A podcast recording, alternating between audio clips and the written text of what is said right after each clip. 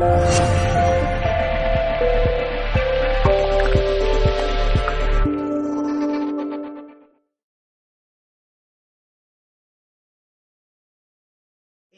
mi nombre es Rodrigo Saltalegio y en esta instancia lo que vamos a hacer es una charla en relación a lo que es eh, el niño interior. ¿sí? Aquel niño que eh, desde la infancia, que tenemos cada uno de nosotros en nuestro interior justamente, ha adolecido. ¿sí?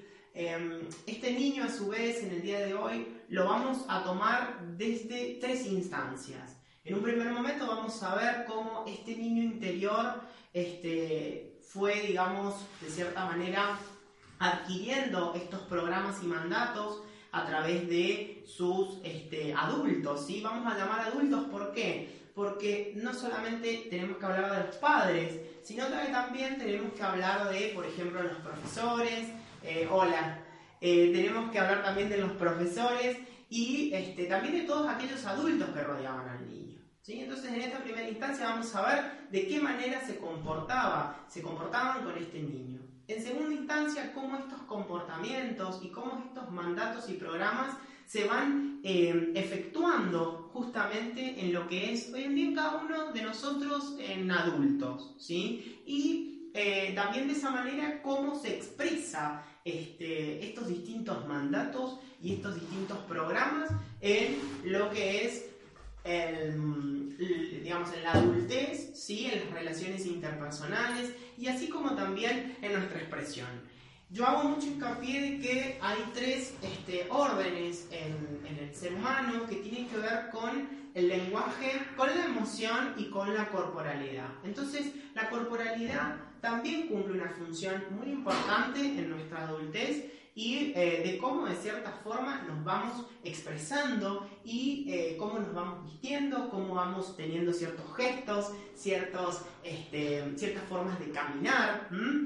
Entonces, de cierta forma, podemos, disculpen, podemos ver cómo, eh, cómo este niño sí que adolecido este, se puede detectar en este adulto. Para ello vamos a tomar también lo que es eh, el arquetipo del niño, vamos a hablar un poco sobre el arquetipo del niño, vamos a identificar cuáles son los subarquetipos de este niño este, y también vamos a hablar un poco sobre la sombra. Más o menos esto es eh, el encuadre del día de hoy en relación a esta charla. Eh, me gustaría comenzar con esta pregunta. ¿Hace cuánto que ustedes no se conectan con su niño o su niña? ¿Hace cuánto que no viven esta, em, esta manera de llevar adelante la creatividad, llevar adelante la intuición? ¿Mm? No nos olvidemos que el niño, ¿sí? cada uno de nosotros, ¿sí? tenemos este niño que se, que se maneja en estos órdenes. ¿sí? Y que de cierta manera, como les decía recién, eh, en estas infancias, ¿sí? en esta primera infancia y segunda infancia, este, ha sido de cierta forma, em, ha, sido de cierta forma bombardeado, por decirlo de alguna manera, de distintos parámetros, de distintos mandatos, de eh, distintos programas, ¿sí? ¿A través de qué? A través de las distintas actitudes o a través de, las los distintos comportamientos que este, el adulto ha tenido, ha tenido sobre ese niño. Entonces yo recién les hablaba sobre esta primera y segunda infancia podemos detectar esta primera infancia em, o también llamada primera este, sociabilización, ¿no? Desde que, uno es, desde que uno nace hasta aproximadamente los 5 años. ¿Y por qué la llamamos primaria? Porque de cierta forma acá vamos a encontrar cómo el niño se ha ido relacionando con sus padres, con sus tíos, con sus abuelos. Es decir, todo lo que es el primer núcleo familiar. Luego de ello podemos encontrar esta segunda sociabilización, ¿sí? o esta segunda eh, instancia de la infancia, que es a partir de cuando la institución ya este, se hace presente en este niño. Es decir, que encontramos la entrada a lo que es la escuela, por ejemplo, a lo que son las distintas religiones. Es decir, de esta manera vemos cómo la cultura a ese niño ¿sí? también lo va a marcar. Entonces, dentro de estas dos sociabilizaciones o estas dos infancias, ¿sí? podemos detectar distintos este, programas y distintos mandatos. Muchos me preguntan, eh, y bueno, ¿y en qué de cierta forma, en qué incide este niño interior en la actualidad, en todos nosotros que somos adultos? El niño interior eh, incide cuando ha adolecido eh, principalmente en nuestras relaciones, en nuestra autoestima, en nuestro autoconcepto, en nuestra autoimagen. Hay muchos parámetros, ya sea hasta de cosas tan simples como lo que nos dijeron de chicos, que queda en, este, eh, en esta sombra. ¿sí? Eh, ahora vamos a hablar un poco qué es la sombra, pero queda eh, en esta sombra y se va manifestando de otras maneras. Por ejemplo, cuando em, sus padres le decían, no, vos no podés hacer esto, o cuando les decían, no, mira, vos sos un inútil, este, es decir, ese tipo de afirmaciones ¿sí? son los que eh, así sea con simples palabras, o también sos parecido a tu papá, sos parecido a tu mamá. Es decir, de esa manera podemos comenzar a encontrar estos distintos parámetros y estos distintos mandatos. Entonces, vemos cómo incide y cómo va a incidir este niño ¿sí? en, eh, en nuestras relaciones interpersonales, en nuestra autoestima, ¿sí? en nuestro autoconcepto, es decir, ese concepto que tenemos de nosotros mismos y que muchas veces incide en nuestro amor propio. Entonces es interesante empezar a conectar con este niño y empezar a sanarlo, ¿sí? Empezar a identificar desde dónde nos estamos posicionando con este, con este niño, ¿sí? ¿Cómo se encuentra este niño? ¿Y qué programas y mandatos son los que se han instaurado y que no nos están permitiendo tener una autoestima sana, ¿sí? O unas relaciones interpersonales sanas. Em, bien. ¿Qué pasa? Muchas veces, como les decía, preguntan esto del niño cómo incide. Bueno, podemos encontrar también, eh, de cierta manera, cuando este niño era rechazado, por ejemplo. ¿sí? Es decir, muchas veces hubieron sentimientos de rechazo por parte de eh, ciertos adultos o faltas de atención por parte de ciertos adultos, entonces esto va a conllevar a que este niño eh, quede, como les decía recién, en el interior adolecido y que en el adulto aparezca de otra manera, pero siempre se va a encontrar ahí. Vamos a decir que eh, todos aquellos programas y todos aquellos mandatos se encuentran en la sombra. Si nosotros vamos a llamar a este tal arquetipo, ¿no? a, esta, a esta forma, a estas conductas universales, ¿sí? yo les llamo que es como un cúmulo de energía que encontramos desde que la humanidad es humanidad y que se ha ido cargando de información.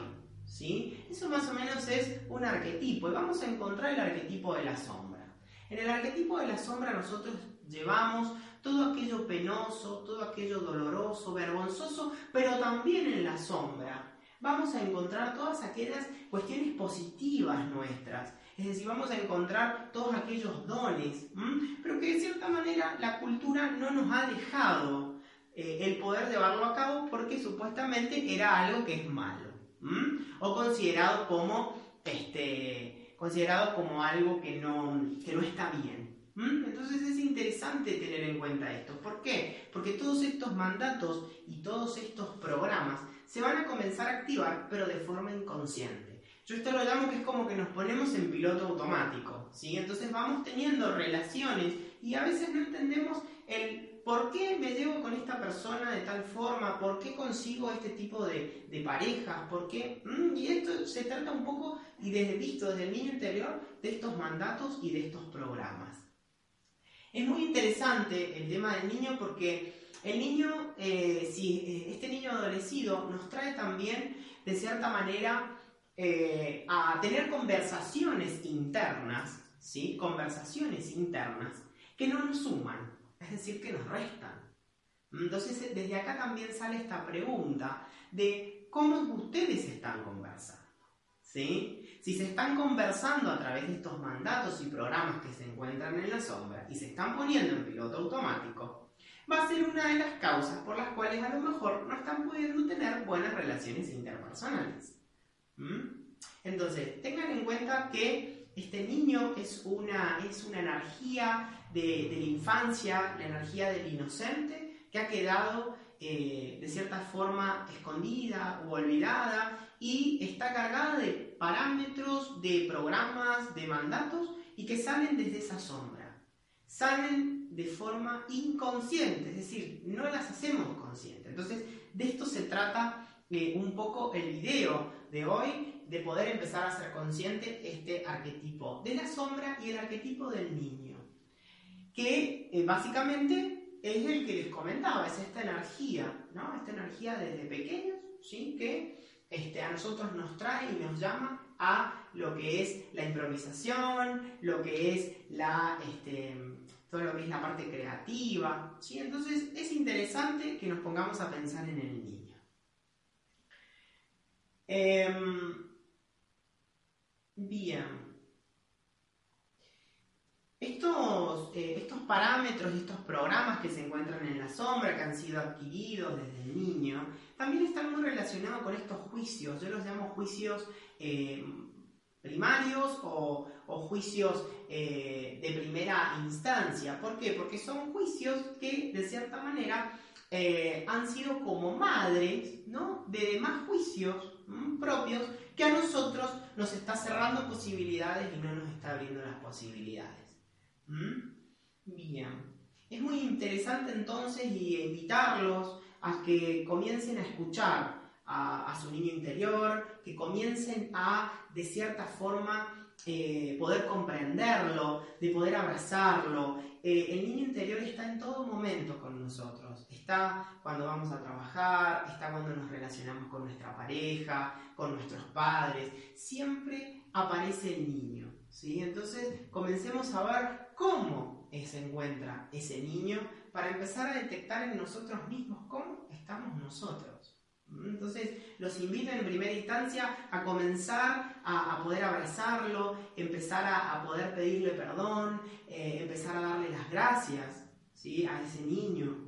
Entonces, es muy interesante que podamos tener en cuenta a este, a este niño interno, a este niño que todos tenemos y, que nos llama a, una energía distinta. Digo una energía distinta porque muchas veces la energía de la adultez lo que nos lleva justamente a esto de la rutina, del análisis, de la razón.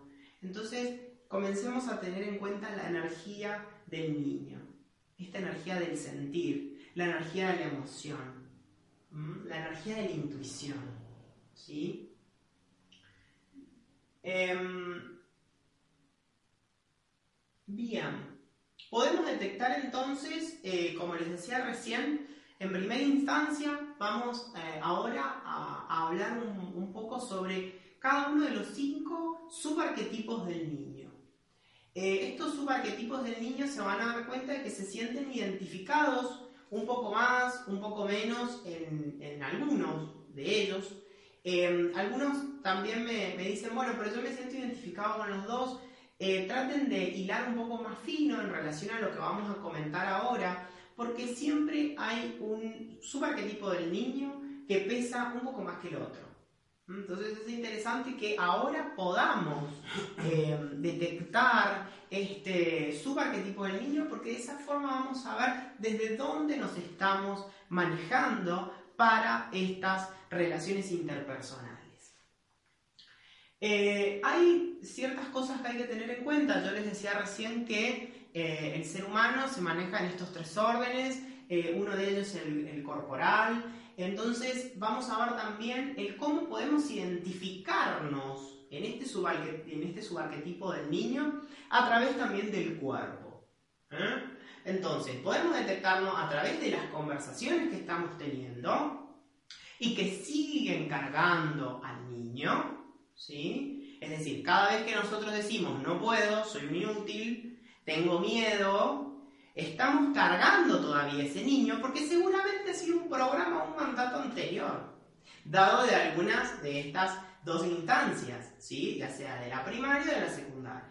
¿Sí? Socialización primaria y secundaria. Entonces, tengamos en cuenta esto, es decir, el cómo nos estamos comunicando. Y recuerden de que eh, permanentemente estamos creando realidad. Entonces, a través de cómo nos conversamos, estamos creando realidad.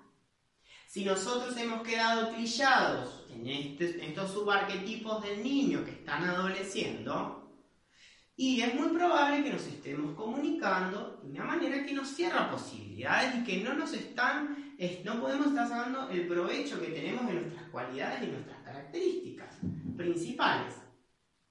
Entonces, además de verlo en el ámbito de lo que llamamos las declaraciones, ¿sí? como nosotros nos estamos conversando, también lo vamos a ver en cómo este niño adolecido, a través de los mandatos y programas, nos lleva a cómo nos estamos manejando a nivel corporal.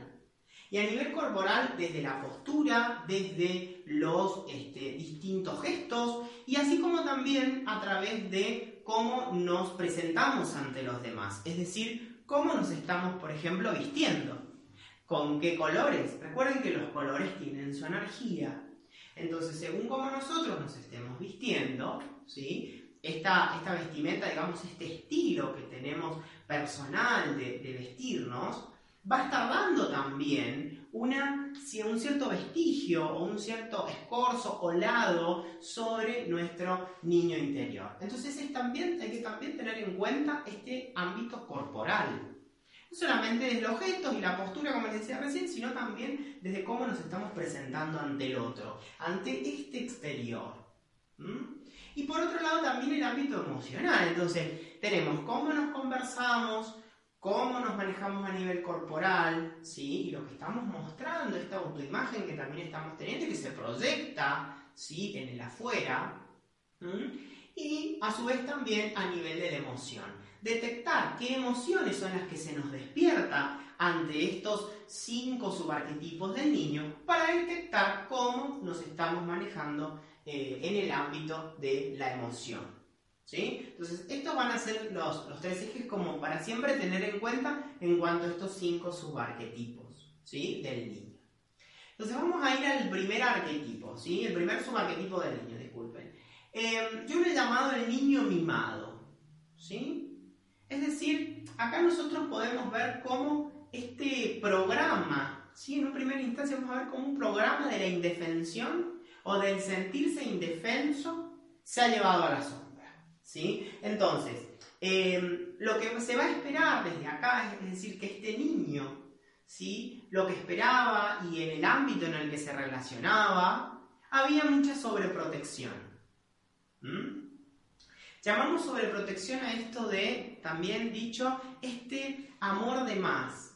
Es decir, cuando al niño de cierta manera no había una pequeña norma, ¿sí? Es decir, el niño también necesita una norma. Siempre digo que hay, hay ciertos grises, no es ni blanco ni negro. Es decir, no hay ni norma de más, ni este justamente amor, entre comillas, de más, o este, esto de mimar de más.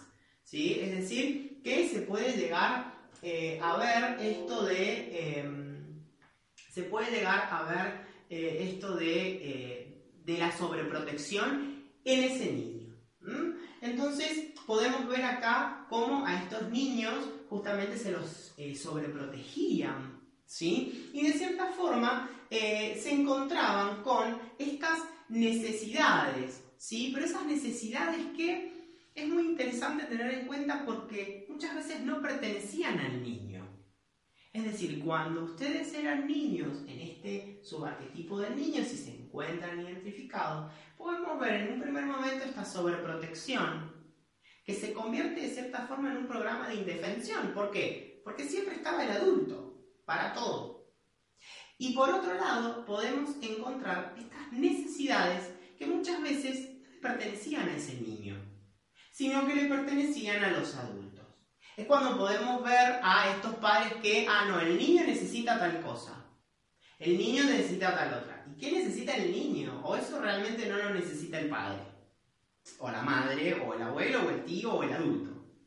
Digo, acá vamos a encontrar entonces a estos niños que esas necesidades muchas veces no le pertenecían al niño, más bien le pertenecían al adulto.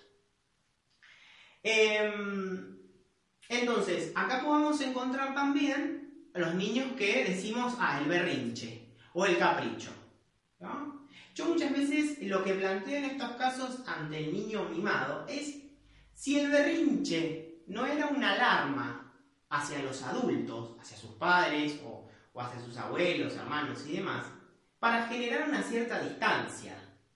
Distancia, de cierta forma, como diciendo, estas necesidades no son mías, estas necesidades son tuyas. Entonces, acá podemos encontrar este niño que ha llevado eh, este programa de indefensión porque el adulto siempre estuvo allí y porque siempre generó eh, necesidades, que a lo mejor esas necesidades no le pertenecían al niño. Entonces, es para comenzar a tener en cuenta esto. De esa manera era el contexto o el ambiente en el que se manejaba este niño mimado, ¿sí? Por otro lado, ¿cómo se refleja esto en la adultez? Bueno, en la adultez podemos encontrar a aquellas personas que, por ejemplo, les cuesta el poder admitir, el poder eh, relacionarse con las ideas de los demás. ¿Sí? ¿Y esto por qué? Y porque justamente siempre tenía este, esta sobreprotección y el niño, por decirlo de alguna manera, siempre, eh, siempre se, lo, se le daba de más esto de, eh, de la protección. Entonces es como que encontramos desde acá esta necesidad de que mi idea de adulto, ¿no? Mi idea es más importante que tu idea, cueste lo que cueste. Y encontramos también este programa de el pedir amor a cualquier costo. Porque claro, de niño ese amor venía de más, no se encontraba esta pequeña norma. Entonces se le daba, se le daba, se le daba y por el otro lado también encontramos que se les daba necesidades que no le pertenecían, eran necesidades de más. Entonces, de adulto vamos a encontrar esta búsqueda constante del amor, sí, hacia los demás, a cualquier costo. ¿Mm? Em, y acá, bueno, también podemos encontrar una, este, una forma, ¿sí? Una forma de actuar de personas que siempre están enojadas, este, que siempre eh, generan eh, de cierta manera algún tipo de inconveniente hacia su alrededor, justamente por esto de que sus ideas son siempre las que valen. Eh, podemos encontrar también personas de que a lo mejor se sienten aburridas con, con las cosas que hacen, con su profesión, es como que siempre están aburridos. Y eso se trata de porque esas necesidades de niño no le pertenecían, entonces tiene de más. Es esto de tener absolutamente todo, ¿sí? A lo mejor no queriéndolo. Entonces, ¿está bueno tener todo? Sí, está buenísimo la abundancia de tener todo, pero todo lo que yo quiero, no todo lo que quiere el de afuera para mí. Ojo con eso. Eh, y bueno, súper importante también esto de generar tensiones, de cierta forma, de poder. ¿Sí? Esta tensión de poder. Es decir, no vamos a encontrar a alguien que se sienta líder de su propia vida, sino que va a tender a generar como un poder. Justamente por lo que les comentaba recién de la actitud de esos adultos hacia ese niño. Y de llamar la atención constantemente.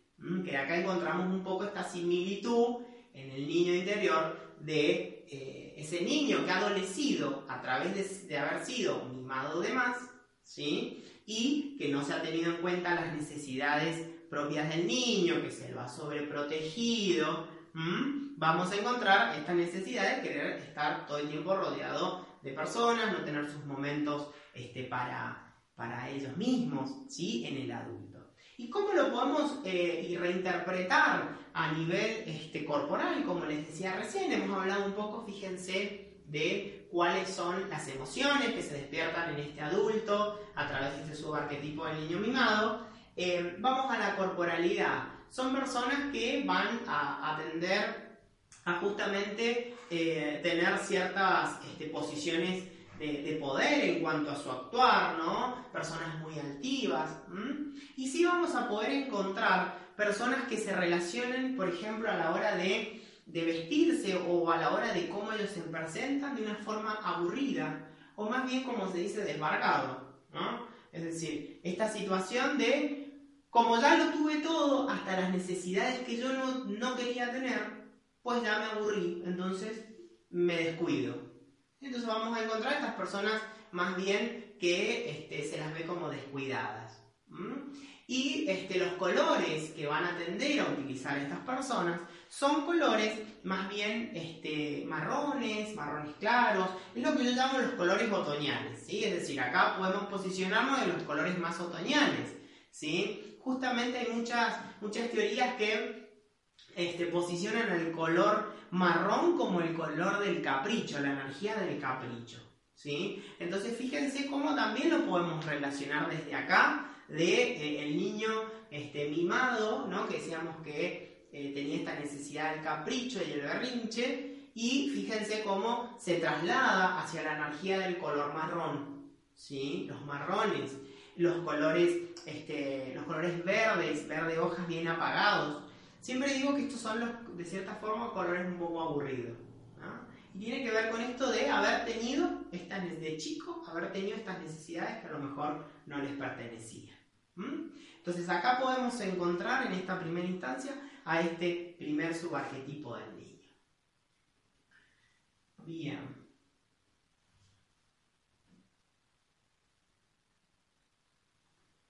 Bueno, ¿qué podemos hacer para poder sanar al niño? En este caso, a este niño mimado, para poder, este, de cierta forma, el, poder tener una vida más más sana y más conectada con este niño, poder sanar. ¿Sí? Además de invitarlos, como les decía recién, a rezarlo, eh, empezar a, jugar un poco más, eh, tener más contacto con el arte, la creatividad, este, que son instancias del niño, eh, del ámbito lúdico. Es muy interesante que empiecen a, por ejemplo, las personas que se han sentido identificadas, que dejen, por ejemplo, la informalidad, tanta informalidad, pero no quiere decir de llevarlo a lo formal, sino más bien cuidarse, ser prolijos, ¿sí? Que se vea como esta flexibilidad también, ¿sí? Ser más flexibles ante el pensamiento del otro, comenzar a este, escuchar sus verdaderas necesidades. Fíjense, el adulto tiene que comenzar a escuchar sus verdaderas necesidades, no las necesidades del otro. Y este, de cierta forma también es eh, ¿Qué, es el éxito? Empezar a, ver qué es el éxito para este niño mimado, ¿sí? este niño interior que ha adolecido desde lo mimado y este, empezar a ver cuál es el éxito para este adulto realmente. Fíjense de no trasladarlo tanto a la afuera, sino más bien empezar a encontrarse. Bien, vamos a ir ahora entonces al segundo subarquetipo del niño, que es eh, el niño adulto. ¿sí? Acá vamos a encontrar este, este programa de, eh, de cierta manera, el programa de las responsabilidades. Es decir, es este niño que se le ha dado responsabilidades de más. Por ejemplo, muchas veces sucede que eh, se le da la responsabilidad porque sus padres salen a trabajar de que tienen que cuidar sí o sí a sus hermanos, por ejemplo, ¿no? Esta es una responsabilidad, darles de comer, vestirlos, mandarlos a la escuela. Y no están viviendo esos momentos de niño. ¿Sí? Fíjense cómo acá el niño se transforma en adulto. Entonces, acá encontramos en esta primera instancia este contexto del niño interior adulto, ¿sí? adolecido desde lo adulto, en relación a no haber vivido su niñez el haber, de cierta forma, desde la afuera, haber impuesto mucha responsabilidad. ¿sí? Eh, y que también, de cierta forma, lo hayan sobreexigido. ¿sí? Es decir, le hayan sobreexigido este perfeccionismo ¿sí? de eh, que todo tiene que quedar puntual, que todo tiene que, ser de determinada manera. Entonces al niño a ese niño interior nunca se le dio la posibilidad de la creatividad y de jugar, más que el de cuidar a sus hermanos, a su papá, a su mamá. ¿Sí? Em, entonces, como les decía, acá se ve dañada esta, esta, infancia, en esta primera o segunda infancia, em, porque, claro, el niño, este niño a lo mejor no llegaba con todas esas responsabilidades. Entonces, se genera una conversación interna de fracaso. ¿Mm?